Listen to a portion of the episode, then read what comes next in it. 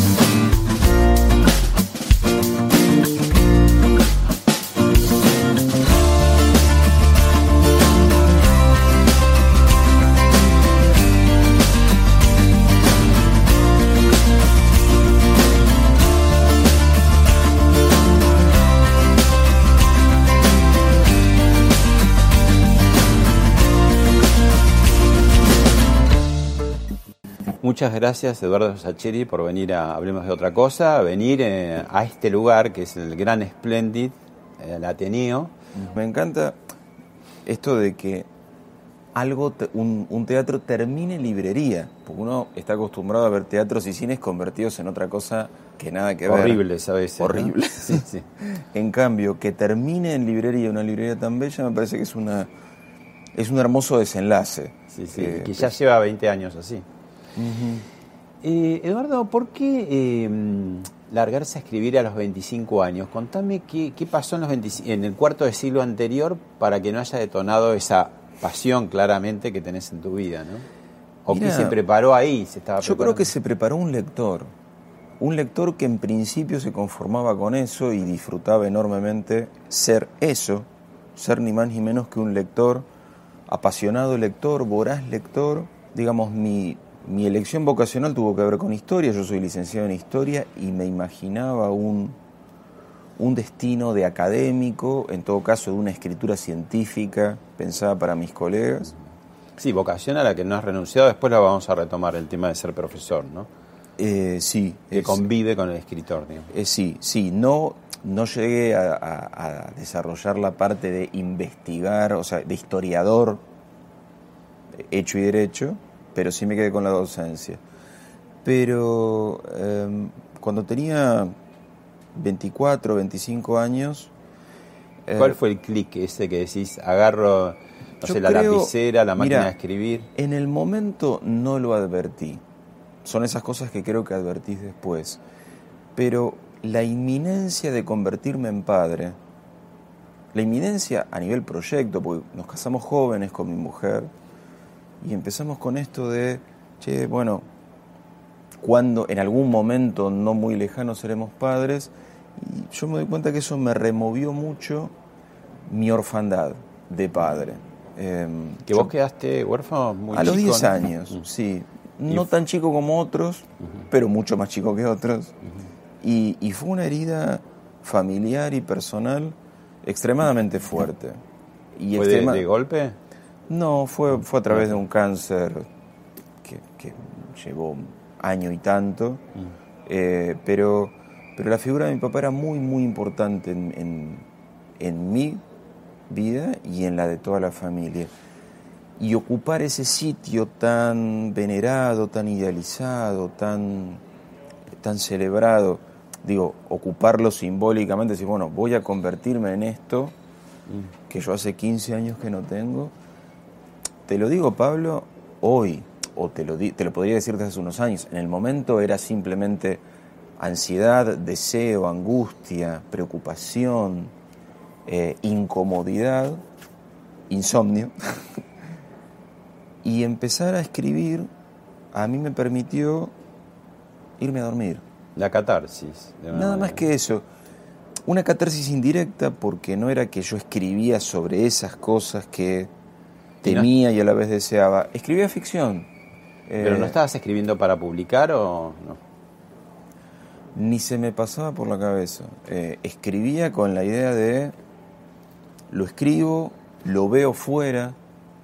eh, lo mismo que sigo haciendo hoy 25 años después.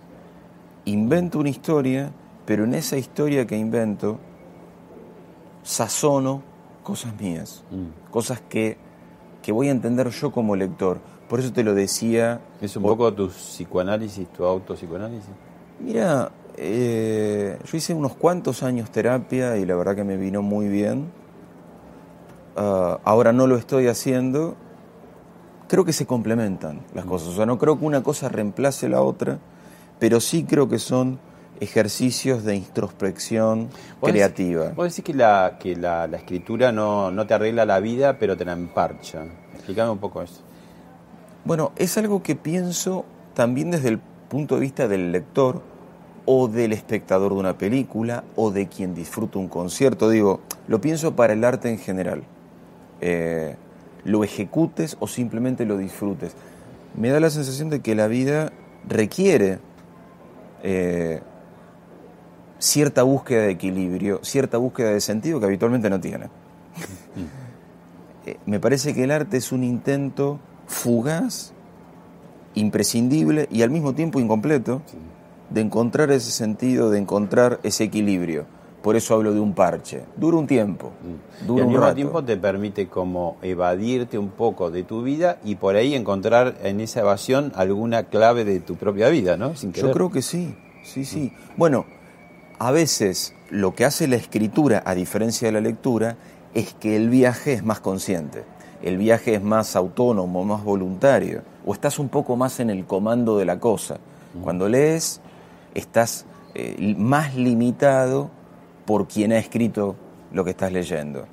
En la escritura hay una autonomía mayor que creo que es lo que, lo que he encontrado y- y- y por eso me puse a hacerlo. Claudia Piñeiro pasó por Hablemos de otra cosa y, y charló de, de este tema, especialmente de cuento y novela. La escuchamos y lo charlamos. Con los grandes cuentistas que tenemos, uno cuando va a escribir un cuento es como que tomas aire, ¿no? Pero A ver, alguien que no conozca de literatura diría Sí, bueno. que es fácil, entre comillas, escribir un cuento porque lo termino rápido, ¿no? Sí, claro, pero Borges escribió, cuando le decís, bueno, pero nuestro gran cuentista Borges Cortázar, ahí ya empiezan a mirar con más respeto, ¿no? Y después otros que quizás se mencionan menos, como Antonio Di Benedetto, por ejemplo, Briante. Nosotros tenemos una tradición de cuentistas extraordinarios, ¿no?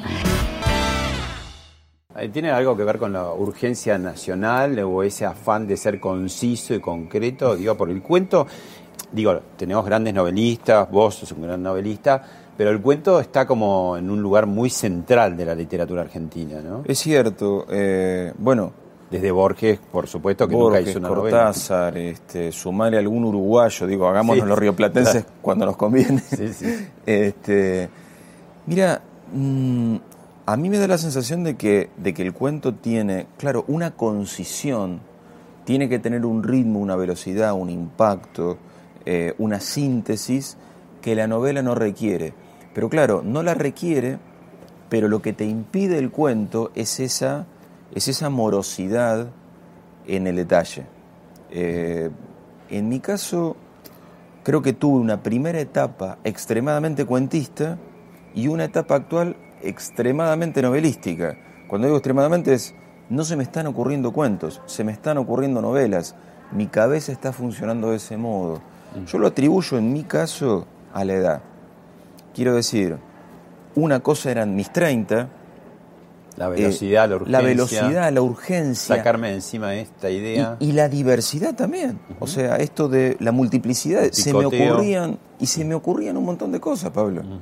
Hoy en día se me ocurre una idea a los 50 y, a ver, eh, Desmenucemos. desmenucemos, desmenu- tengamos y disfrutemos la paciencia del desmenuzamiento.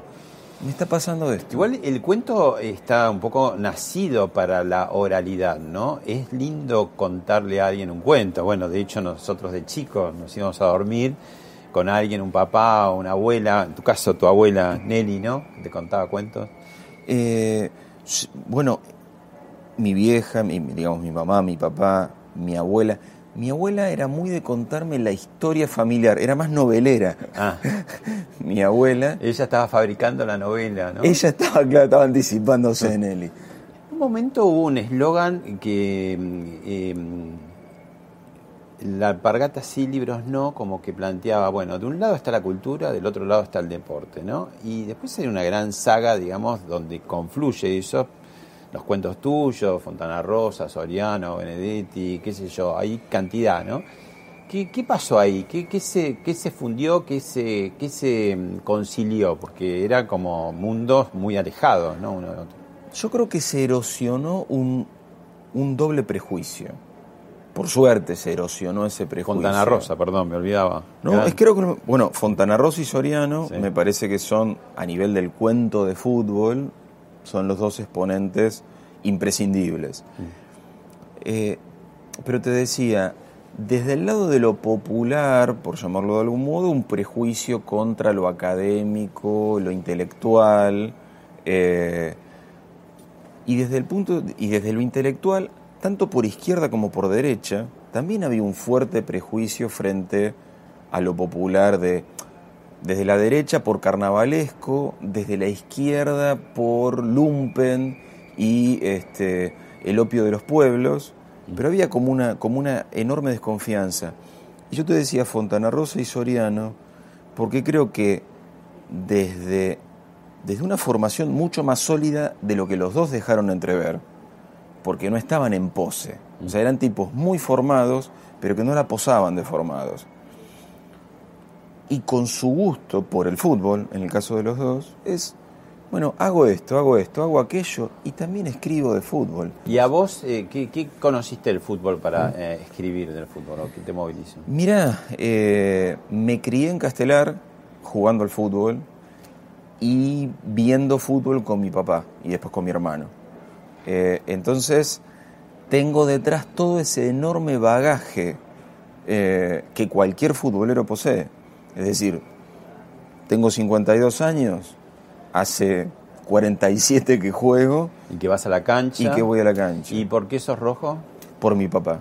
Mi papá era de Independiente y fueron esas cosas, viste que a veces los clubes o se heredan o se eligen. Claro. Quiero decir, hay gente que tiene unas hermosas historias de me hice hincha de fulano por eh, tal equipo, tal formación, tal campeonato, tal derrota. Claro. Y estamos los que, bueno, Heredan. heredamos una lengua, una, una religión, un, un cierto eh, panorama político y el fútbol. Bueno, hay un rojo muy amigo tuyo que te dejó un testimonio para vos. Edu querido, qué bueno que estés con Pablo Sirven. Edu, te hablo como amigo, pero también como hincha independiente. Me gustaría que le cuentes a Pablo eh, algo, una anécdota que tiene que ver con la fe, con los compromisos que asumimos los hinchas. Contale a Pablo la promesa que cumplimos, cuál fue cómo la hicimos cuando salimos campeón de la Copa Sudamericana en diciembre del 2017 en el Maracaná en Brasil. Habíamos hecho una promesa, si salíamos campeones íbamos a hacer algo. Contale de qué se trató eso. Y si tenés tiempo, blanquea que en el fondo de tu casa hay patos. Terminemos con esta polémica. Te mando un abrazo, te quiero mucho, amigo.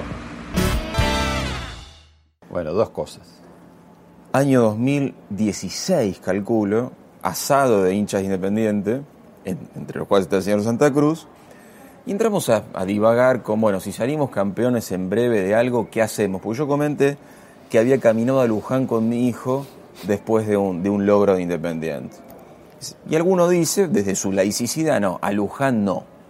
Entonces decimos, bueno, si salimos campeones de algo, vayamos caminando a la cancha independiente, pero desde lejos. Porque El fútbol alguno- genera su propia religiosidad, entonces. No, no es necesario. Absolutamente, sus, sus promesas, sus, este, su fidelidad, sus traiciones, sus... ¿Quién capitaliza la caminata, por ejemplo, de esa promesa que decís? En, en el caso de, de la caminata al Estadio Independiente desde Castelar, que son 36 kilómetros, tampoco, está, tampoco es tanto Santa Cruz, eh, es como, no, mm, los dioses nos exigen este sacrificio, Si queremos seguir teniendo suerte. Claro, porque se produjo el campeonato Independiente ganó la Sudamericana 2017. yo llamé al resto diciendo, bueno, hay que cumplir la promesa. Claro, era verano, era diciembre.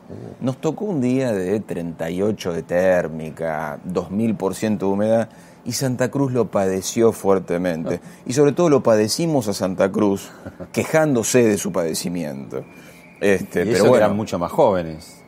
éramos como dos años más jóvenes, Santa Cruz estaba impecable físicamente, pero, pero bueno, Pero es- cumplieron. hay que cumplir para que no venga la mala. O sea, hay que, hay que responder.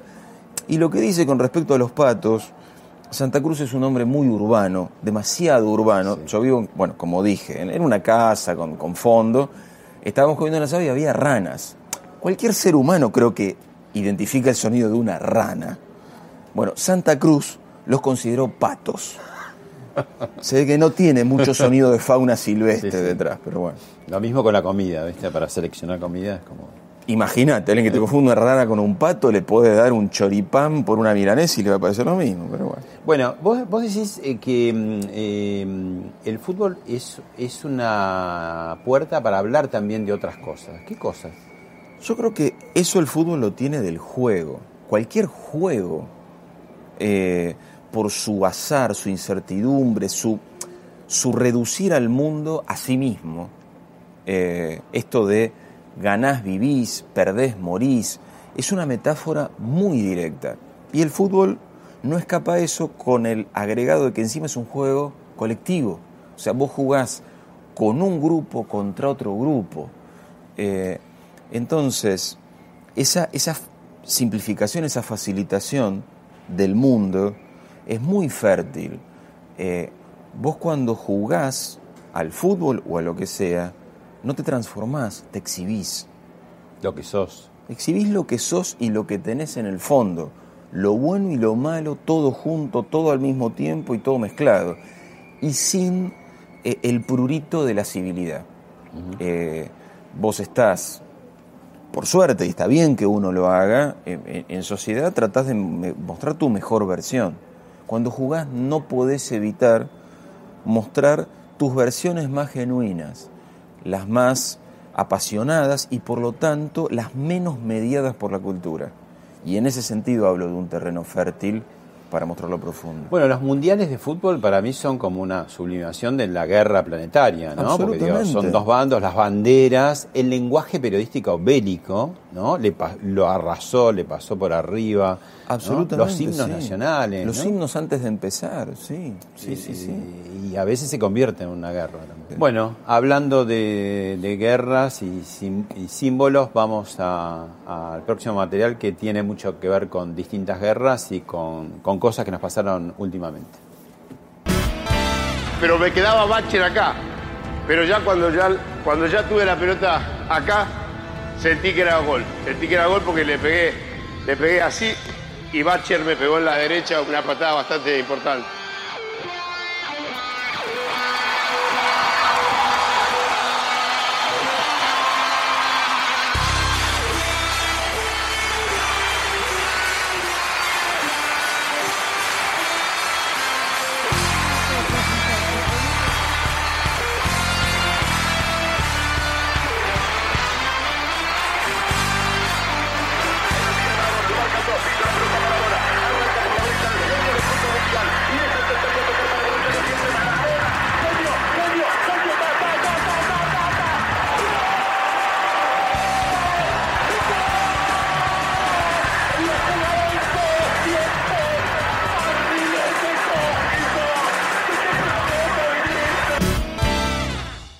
Qué buena esa superposición de, de- del Diego de ese momento y después, ¿no? Contándolo. sí. así fácilmente. Sí, sí, sí. Viéndolo así parece ah, hay que hacer eso. Para- ¿Vos escribiste cuándo me, me van a tener que disculpar? Lo escribí en el 95, Pablo. Lo ¿Por escribí qué? cuando Maradona se preparaba para volver a Boca, cuando volvió con la franja amarilla en la cabeza, cuando los planetas parecían volverse a acomodar para, volverlo a la posición del héroe, eh, la maravilla, el éxito, el glamour. Y cuando pensé, otra vez, este chico va a volver a caerse, porque no, porque no hay modo, nadie puede vivir en ese, en ese lugar, no hay modo de vivir ahí. Ni, ni vos ni los demás hay modo de que te mantengan en ese lugar. Eh, entonces volví a pensar en lo que había pasado 10 años antes del, del Mundial 86 como, como un lugar que no es habitable por un hombre, eh, por ninguno. O, es habitable 10 segundos, eh, un mundial, un recuerdo pero después hay que seguir viviendo y nadie puede seguir en ese sitio. Y es trágico que toda una sociedad intente detener el tiempo. Es trágico para esa sociedad y es trágico para esa persona. Lo que pasa es que a él le pasó en ese mundial precisamente encarnar, digamos, la gran metáfora, ¿no? La gran venganza y con todo, digamos, porque el primer gol de la mano de Dios cuando muchas veces se sigue diciendo, claro, no, no es muy académico ese gol. Pero tampoco fue muy académico invadir las Islas Malvinas, digamos, ¿no? Entonces había Yo creo que si vos, si, vos en el, a mano, ¿viste? si vos en el 86, en junio, pero antes del Mundial, decís, che, quiero una película épica, absoluta, de aventura completa para la Argentina, y, un guionista te dice, ¿sabes qué? Voy a hacer que Argentina e Inglaterra se crucen en cuartos de final. No que compartan zona de cuatro, porque pueden clasificar los dos. No, no, no. Que sea un partido eliminatorio entre los dos a cuatro años de la guerra de Malvinas. Y que el capitán de la Argentina sea el héroe de esa jornada, pero que lo sea doblemente. Por la picaresca, por el robo, eh, por, por, la flagrante injusticia deportiva y al mismo tiempo por, no, por el arte, por, por la belleza, por el fútbol en su máxima expresión. Yo te planteo eso como guionista, pero decís, no, es, no se puede, no puede suceder, o sea, como película es inverosímil, entonces no lo hagamos, porque si es inverosímil nadie se lo va a creer. Bueno, pasó. Eh, entonces, esos momentos tan sólidos y tan densos y tan perfectos no son la vida. Y eso que hice, me van a tener que comprar fue tratar de decir, tratemos este tipo de no juzgarlo, porque no hay modo de que la vida se ajuste, lo que dure, la de él y la nuestra, no hay modo de seguir en la perfección. Entonces, hagámonos a otro lado. Cuando sucedió la muerte de Maradona, eh, que a todos nos sorprendió, no porque digo no pudiese haber muerto hace 20 años en Punta del Este o cuando fue internado en la clínica suiza argentina, viste, son como esos personajes que decís va a vivir, entonces cuando llega te sorprende, ¿no? Vos, eh, por aquel relato y porque escribís mucho de fútbol, los medios se te fueron encima, vos dijiste, déjenlo en paz en la vida, déjenlo en paz en la muerte. Eh, sí, en realidad más que déjenlo, fue una postura personal de gracias por preguntarme, pero prefiero no hablar porque em, por esto que te decía antes, Pablo, me parece que someter a una vida a ese escrutinio perpetuo y a esa adoración, o sea, el tipo era adorado. Mm. Eh, es muy difícil estar en esos zapatos. Eh, ¿Sabes que muchas veces que que lo veía Diego, eh, me venía a la memoria el título de un artículo, de, un, artículo historiográfico eh, que habla de Sendero Luminoso en Perú, no tiene nada que ver, y de Abigail Guzmán, el líder de Sendero Luminoso, cuyo título es Qué difícil es ser Dios. El nombre de ese artículo es estupendo y habla de, eh, del maoísmo peruano, no importa, pero el título en sí ese qué difícil es ser Dios, qué difícil para el Dios y qué difícil para sus feligreses. Mm. Eh, por eso, bueno, ahora porque estamos charlando, Pablo, pero en general trato de no, de, mantener eso que dije, ¿qué, voy a decir? De, Maradona, de su muerte. O sea, conservás tu, tu admiración como hincha y todo lo demás, bueno, tenía que suceder así o peor o de otra manera, pero algo Ojalá le hubiera sucedido una vida más feliz. Pero es lo que le deseo a casi toda la gente que he admirado. Nada más.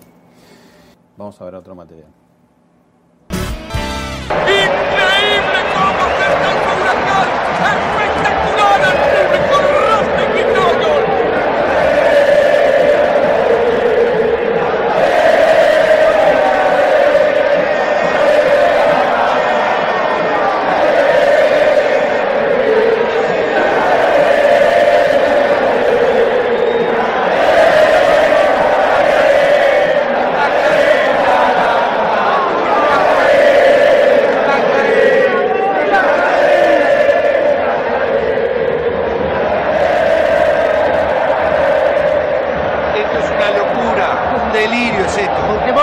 nada de fútbol, No. venga, tenés que tener un poco de paciencia, nada más. ¿Qué tiene que ver? Lo que digo es que mucha gente, es imposible esto. Ahí está, ¿Eh? ahí, ahí, ahí, ¿Dónde? ahí. ¿Dónde, boludo? Marcámelo. Permiso, permiso, Flavio, permiso, permiso. Vení, vení. Bueno, bueno, vení, vení. Dale. Dale. Bueno, Flaco, perdóname, dale, dale. Perdón, perdón, perdón, perdón. Oh. Dale, dale, dale, dale, minutos. A ver. Vení. Isidoro Gómez. Una de las tantas cosas que entusiasma del secreto de sus ojos es ese plano secuencia en Huracán, ¿no? ¿Y qué, va desde la pregunta de sus ojos, tu relato original, escrito, papel, letras, a lo que es una película, El secreto de sus ojos, el Oscar además? Bueno, un, un viaje enorme, eh, difícil. Yo te podría decir solo placentero, que lo fue, maravilloso, que lo fue, estupendo para mi carrera, que lo fue. Pero también fue extremadamente trabajoso, no solo por la adaptación en sí, sino porque la adaptación incluye que un director de la envergadura de Juan José Campanella venga y diga, hagámosla juntos. Pero el hagámosla juntos es incluir también sus propias percepciones, su propio sedimento del libro y sus, sus propias proyecciones sobre el libro. Ejemplo, la escena de la cancha es un deseo de Juan. Eh, es este mundo y tu mundo de escritor de cuentos de fútbol, me dice Juan, que, a él le habían desplegado cosas, yo quiero que metamos algo de eso. Y, y viene esa cabeza absolutamente genial y audiovisual de Juan decir, no, pues yo me imagino un plano secuencia, la persecución en un estadio. Cuando yo lo escuchaba me quería morir. Digo, ¿cómo pretende que lleguemos de mi libro a eso? Bueno, con mucho trabajo y mucha, mucho diálogo. Y para un autor ¿no? que está acostumbrado a la soledad, digamos, el, el que escribe está solo, eh, hacer esa disección de tu obra, porque digo, para abrirla, para hacer una película, debes haber hecho casi como una autopsia, ¿no? Sí, es ¿Y qué una, autopsia.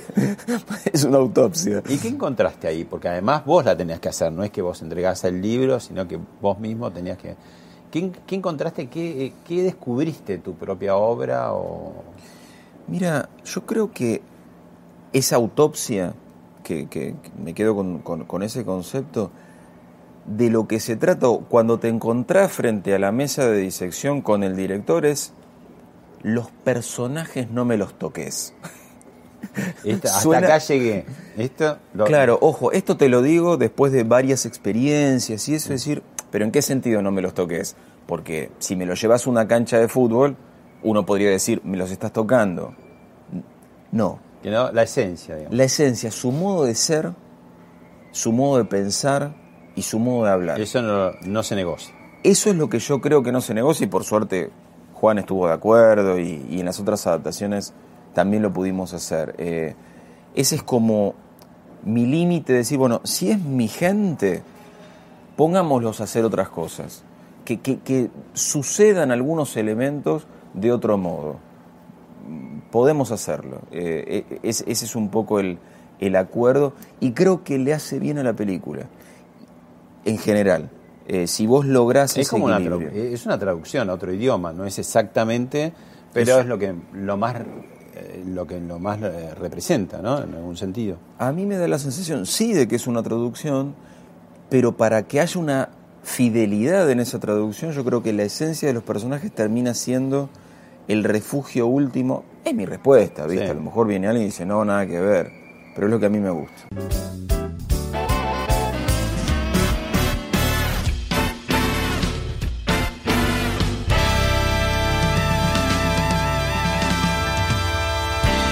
Bueno, veamos ahora otro ejemplo, otra combinación tuya y de Juan José Campanella, tal vez todavía más difícil por lo que vamos a ver a continuación.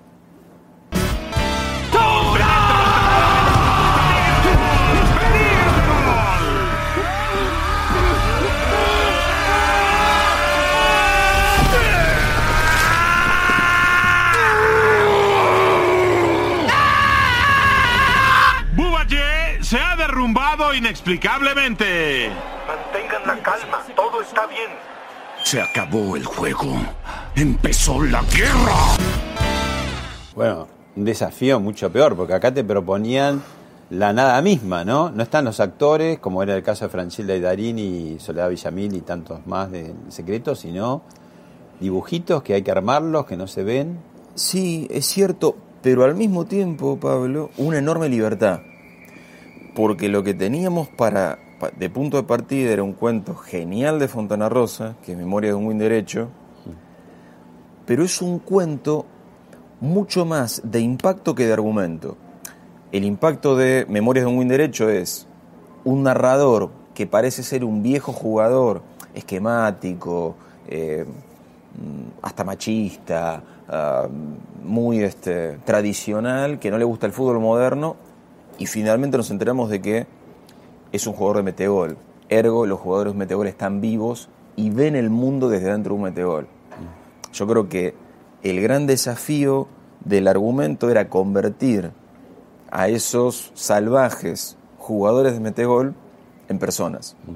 Eh, y en ese sentido teníamos toda la libertad del mundo. Y, y ese calorcito de fondo del cuento de Fontana Rosa como, como guía general, como, como si fuera un diapasón que te afinaba.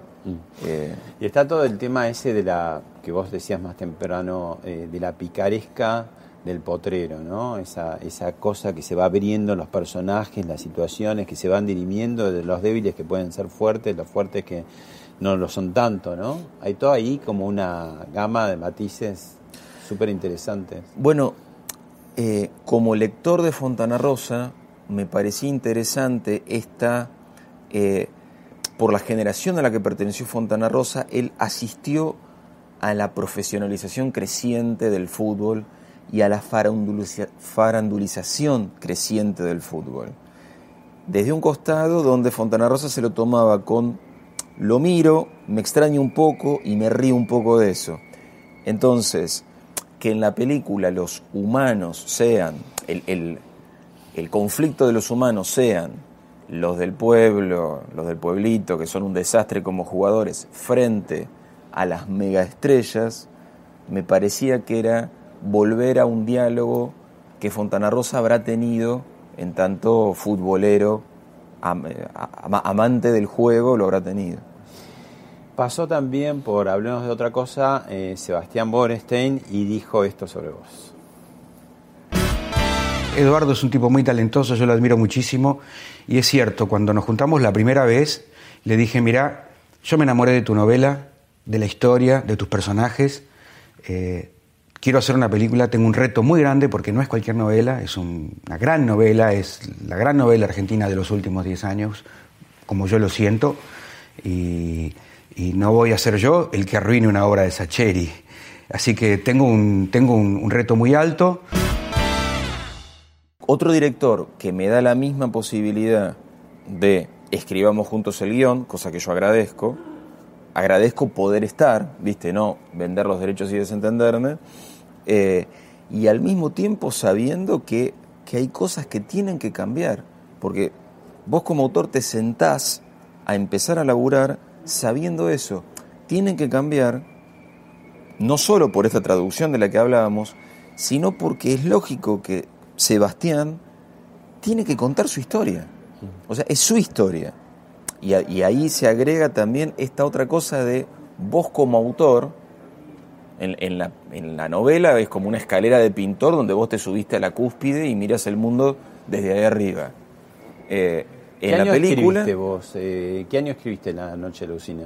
yo la escribí 2014-2015. Mi sensación era, nos la vamos a volver a pegar, hay que ver si ahora en el 2015, dentro de un par de años, dentro de cuatro, pero es decir, es, una, es de mi absoluta cosecha, me da la sensación de que hay como, co- como un, casi como un regodeo en, en insistir en caminos de fracaso.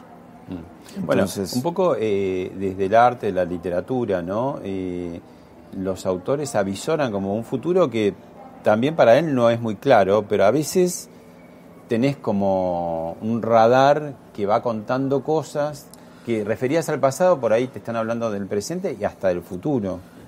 Bueno, al menos en situaciones, como te digo, de co- como esta especie de laberinto a repetición que creo que es la Argentina, ¿viste? que parece decidida, hicimos esto mal, esto mal, esto mal, esto mal, vamos a volver a hacerlo por cuarta, quinta, sexta vez a ver si esta vez sale. Que vos lo mirás desde afuera, de puro sentido común, y decís, pero pará, lo hiciste 10 veces, salió mal, vas a insistir en una vez 11, sí, quédate tranquilo que esta vez va a salir bien. Vos, en lo mucho que te amé, tomás dos decisiones fuertes, eh, difíciles, valientes, que es una, eh, tomar eh, la primera persona de la protagonista, que es mujer, que es Ofelia, ¿no? Eh, digo, para un escritor eh, hombre, ponerse en el lugar de una mujer de los años 50, con una cosa que en esa época, en esta época de poliamor por ahí no llama tanto la atención, pero en los años 50 que, que esta mujer se enamore de dos personas es como complicado, ¿no? ¿Cómo resolviste eso, digamos? eh, esa? Mira, yo sabía de entrada que Ofelia, que es el nombre del personaje, era mi personaje porque eran sus tensiones, sus dudas, sus peligros, eran mucho más fértiles literariamente que los de ellos. Y vos la contaste durante los primeros seis meses en tercera persona. Claro, no la, me le- la mirabas, digamos. La- digamos, trataba de mirar el mundo desde su hombro, digámoslo de esa manera. Ahora, después de muchos meses de trabajo, cuando vos realmente entrás en una novela, vos te sentís ese personaje. Y es de lo más divertido y de lo más catártico que tiene la literatura, esa metamorfosis, esto de no lo veo desde arriba, sino lo veo desde adentro. Y el adentro de lo mucho que te ame es Ofelia. Y era, para mí fue extremadamente placentero las 8, 10, 12 horas que laburaba por día, ser esa chica con esas dudas, esos deseos, esas incertidumbres y esas culpas. Eh, Vos hablás que cada época tiene sus prohibiciones y autorizaciones, ¿no? Habíamos llegado a una época, habíamos, te digo, llegado a una época en que pensábamos que no había más prohibiciones. Pero las prohibiciones están volviendo, y no progresivamente, vienen a paso acelerado. ¿no? Sí. ¿Qué pasa con la cultura de la cancelación? Mira, yo me pregunto, se ve que hay un gen enormemente autoritario en el ser humano Sí, ya no es, no es argentino, digamos. que no está dispuesto a retroceder. Yo también pensaba hace 10 o 15 años de, la pucha, se viene un mundo más tolerante. De todo, podemos hablar de todo, decir todo. Podemos hablar de todo, podemos pensar lo que se nos cante y podemos sentir lo que nos plazca. Y no. Eh, parece como si desde, lo- desde ciertas tolerancias viniera por detrás de esa tolerancia que, que todos celebramos un- nuevas olas de intolerancia eh, vestidas con muy el- selectivas, ¿no? Claro, que pero se aplican de pronto a, a determinado grupo y a otros grupos no, según tu simpatía. Antes esto era impuesto de poderes más bien fácticos, autoritarios, ¿no? Eh, Bueno, a lo mejor son otros poderes fácticos y autoritarios, tal vez no institucionales, tal vez estos nuevos poderes fácticos no están institucionalizados, pero están ahí con, desde el sentido común, desde, el anonimato de las redes sociales este, o las redes virtuales, más que sociales, eh, hay, como, como una hay como una censura deseosa de, operar. A lo mejor sobre otros objetos distintos, hay objetos que hoy están salvados de la censura y está buenísimo, pero hay otros que empiezan a ser censurados y vos decís, un momento, ¿Cómo, cómo viviste, por ejemplo, el episodio de los Pumas y de sus tweets de lejanos de hace 8 o 10 años, muy desgraciados, por supuesto, eh, su repercusión en la actualidad, ¿no? Mira, me da la sensación de que eh, esta- esto de cebarse sobre el pasado discursivo o eventualmente emocional de las personas, porque lo habrán escrito desde su modo de pensar de chicos de 15 años, si vos querés alumbrar eso, para decir, ojo, qué mal, qué, poco cuidadosos éramos hace 15 años o 10 años en cuanto a cómo nos permitíamos discriminar, criticar y ser violentos verdaderamente, qué mal que estaba eso, a mí me parece bien. Ahora, que condenemos a las personas hoy por cómo se expresaban hace 10 años Y en este caso puntual que vos me planteas, Pablo, de pibes que tenían 15 o 16 años, me parece absolutamente excesivo.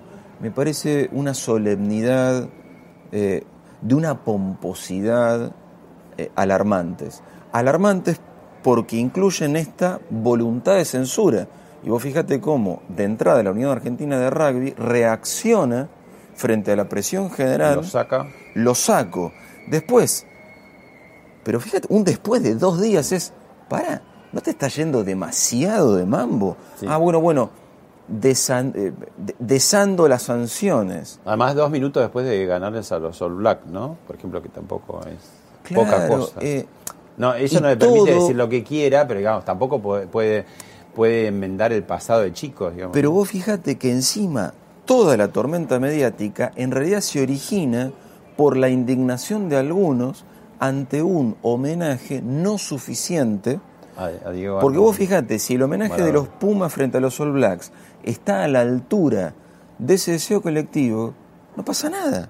Entonces, es como una sucesión de, de, de pomposas sobreactuaciones que te dejan en una situación muy complicada en este sentido. Es para cuando yo quiera decir algo de aquí en adelante, hoy, de, de- de hoy para mañana, claro, tengo que tener en cuenta tantas posibles sanciones que mi libertad de expresión o mi libertad de creación tiene un nubarrón enorme encima.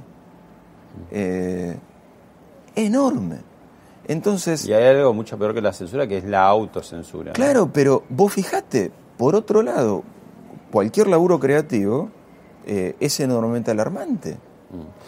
Eh, algo que nos pasó en la cuarentena y un material para ver. Lo vemos y lo charlamos.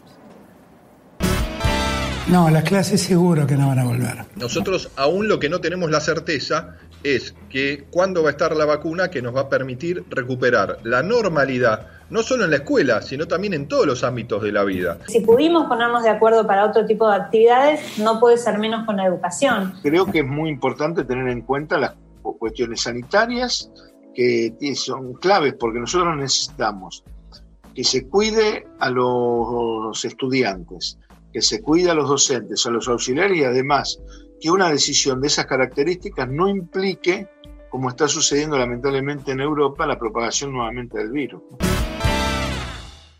Te pregunto a vos, como docente, cómo viviste esta cuarentena sin tus alumnos, sin clases presenciales y, bueno, ¿qué, qué- qué hay que hacer con las clases?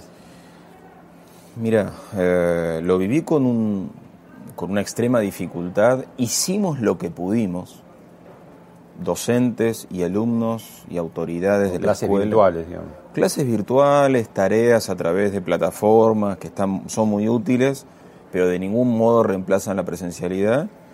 Hicimos lo que pudimos y nos topamos con un sistema educativo y con, un, y con autoridades del sistema educativo enormemente remisas a, a buscar cualquier modo de flexibilidad. Eh, vos fijate que desde septiembre, desde, eh, desde septiembre, aún en plena segunda ola del virus, el hemisferio norte mantuvo las escuelas abiertas y, el paradigma es las dejamos abiertas salvo que sea estrictamente necesario. Y Argentina, la decisión que tomó en marzo, que en marzo sí era entendible de esto no sabemos cómo funciona, por el momento cerramos todo, se convirtió en un axioma de, en lugar de que sea lo primero que abrimos, es lo último que vamos a abrir. Eh, y todavía hoy las escuelas que están intentando algún protocolo de apertura, las trabas que se te ponen desde las instancias institucionales son enormes. Eh, me parece que habla de un, de un enfoque de la educación eh, absolutamente corporativo, eh, inflexible, conservador y negador de la realidad. Porque en ningún momento es la verdad que esto es un problemón, está funcionando muy mal y tenemos que ver qué solución encontramos. El enfoque es las escuelas están funcionando virtualmente. No, estamos haciendo lo que podemos virtualmente, que es bastante poco. Y te lo digo, en mi caso, desde el Gran Buenos Aires, una escuela de chicos con buena conexión a Internet y un profesor con buena conexión a Internet. donde vos te alejás eh, geográficamente de los centros más, más urbanos y socialmente te, te metes en zonas más complicadas, esa posibilidad de conexión es mucho menor. Y para no, y todo es conexión, porque también hay un cansancio, una fatiga, ¿no? Que- Absolutamente, pero desde el sistema educativo el enfoque no fue ese. El enfoque fue eh, intentar en todo momento mm, ¿Y por qué crees que es así? ¿Qué se gana? ¿Qué se puede ganar no teniendo clases? Pareciera que fuera todo pérdida, digamos, no tener clases, ¿no? Yo no... no parafraseando el sí. eslogan de eh, sería alpargatas no por lo económico y libros tampoco, o sea, nada. Yo no creo, Pablo, ni siquiera que sea una decisión maquiavélica profunda. Creo que es eh, un enfoque mm, tradicional, eh, conservador, ah, supuesto, digamos que por detrás de una prédica eh, sanitaria, digamos. Y en general más allá de lo sanitario, que busca hablar de eh, igualdad, este, lo que hay en el fondo es falta de preparación frente a los cambios. Eh, y lo peor del caso es que nuestros alumnos aprenden de lo que nos ven hacer, no de lo que nos escuchan decir. Entonces, si nos ven esto, quietos y sin capacidad de ensayar alternativas desde marzo, ese es el modelo, ese es el modelo que les estamos dando, eh, independientemente de lo que digamos. Y hay un, toda una, una serie de movidas de, pa- de padres, padres organizados aquí y allá, intentando mover ese, e- esa inercia, cuando debería ser el propio sistema el que buscase eh, las alternativas. Y en todo caso, si hay que retroceder, se retrocede. Pero no, eh, quedémonos quietos. Movámonos y retrocedamos si es imprescindible, no. Quedémonos quietos desde el 15 de marzo a ver qué pasa. Eduardo, te propongo una breve pausa y a la vuelta eh, recorremos un poquito y le aconsejas a la gente que nunca leyó por dónde empezar. ¿Te parece? Qué desafío. Ya volvemos.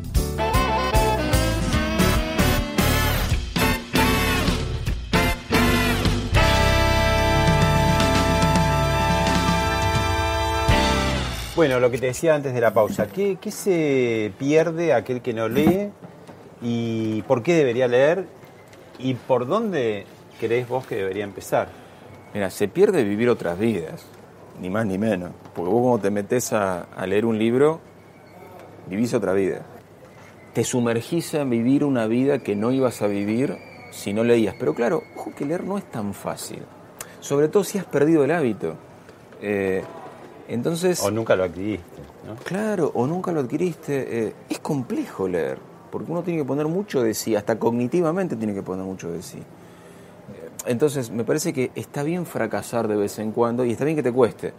Eh, no es que los que leen... Y no hay obligación de terminar ningún libro, ¿no? Eso a quién le Nunca. impuso, porque No sé, bueno, a mí, a mí me dieron esa orden, pero yo la desobedezco. Eh, Habiendo tantos, ¿no? Además, tantos libros, digo.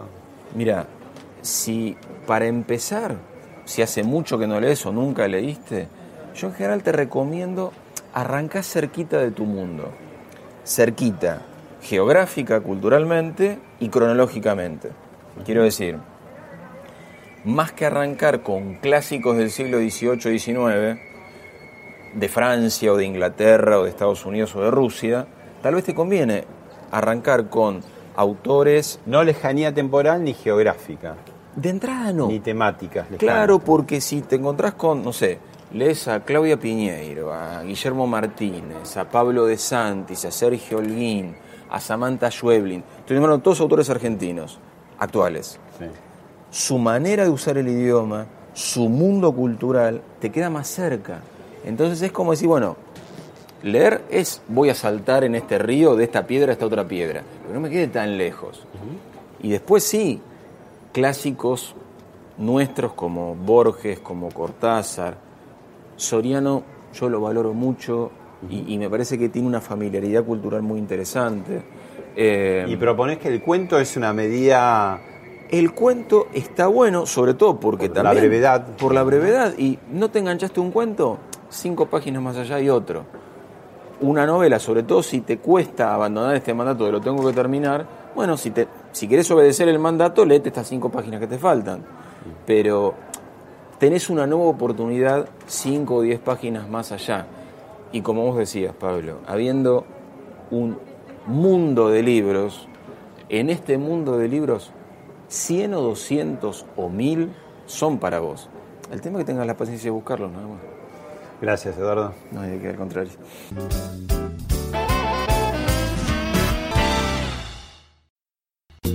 Esto fue Hablemos de otra cosa con Pablo Sirven, un podcast exclusivo de La Nación. Escucha todos los programas de La Nación Podcast en www.lanacion.com.ar. Suscríbete para no perderte ningún episodio. Estamos en Spotify, Apple Podcast, Google Podcast y en tu reproductor de podcast favorito. Seguí escuchando La Nación Podcast.